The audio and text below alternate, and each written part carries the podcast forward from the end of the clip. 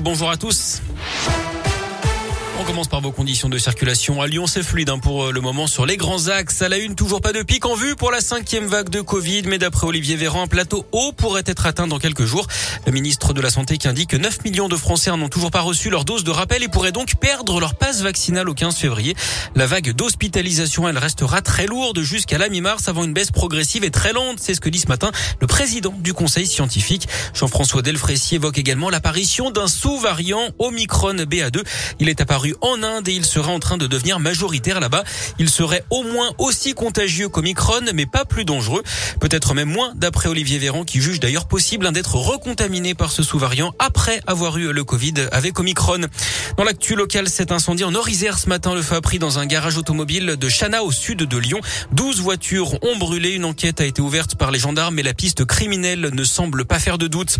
On apprend également la mort ce matin de la résistante lyonnaise Pierrette Brochet-Rossi. Elle avait 103 ans. Arrêtée en 1944, détenue à Montluc, elle avait été déportée le 11 août 1944 dans le dernier convoi au départ de Lyon. Dans la région, le réflexe salvateur d'une fillette de 7 ans en Haute-Loire, d'après le progrès, elle a prévenu ses parents hier alors que le détecteur de fumée était en train de se déclencher chez les voisins. Les pompiers ont donc pu rapidement intervenir en début d'après-midi dans un lieu dit de la Séauve sur semaine. Le feu avait pris dans la cheminée avant de se propager au conduit et à une partie de la toiture. Belle saisie des policiers du Rhône. Ils ont mis la main sur 30 kilos de résine de cannabis et sur 130 paquets de cigarettes de contrebande. Deux hommes ont été interpellés à Irigny vendredi alors qu'ils chargeaient de grands sacs dans leur voiture. Placés en garde à vue, seront présentés au parquet aujourd'hui. Dans la région, un couple de Rouennais torturé dans son appartement. D'après le progrès, la scène remonte à vendredi dernier. Un homme a d'abord été séquestré par trois individus. Il a été ligoté, frappé à coups de marteau et brûlé au bras. Sa compagne, rentrée du travail pendant les faits, a été ligotée à son tour. Munie d'une arme de poing, les malfaiteurs ont fini par mettre la main sur 3000 euros en liquide avant de prendre la fuite. La victime était déjà connue des services de police. Une enquête a été ouverte. On ouvre la page sport de ce journal avec déjà du tennis et Rafael Nadal s'est qualifié pour les demi-finales de l'Open d'Australie. L'Espagnol a battu le Canadien Chapovalov en 5-7 et plus de 4 heures de jeu ce matin.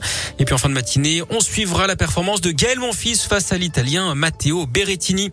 Du handball, les Bleus se sont rapprochés des demi-finales de l'Euro hier après leur victoire face au Monténégro 36 à 27. Un nul pourrait suffire face au Danemark. La rencontre aura lieu demain à partir de 20h30.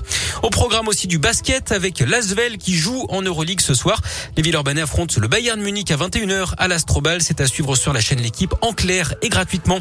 Et puis en cyclisme, des nouvelles rassurantes d'Egan Bernal. Le Colombien vainqueur du Tour de France 2019 est grièvement blessé hier à l'entraînement. Il a percuté l'arrière d'un bus. Il souffrait de plusieurs fractures. Il a été opéré avec succès. Intervention neurochirurgicale au niveau de la colonne vertébrale. Merci beaucoup.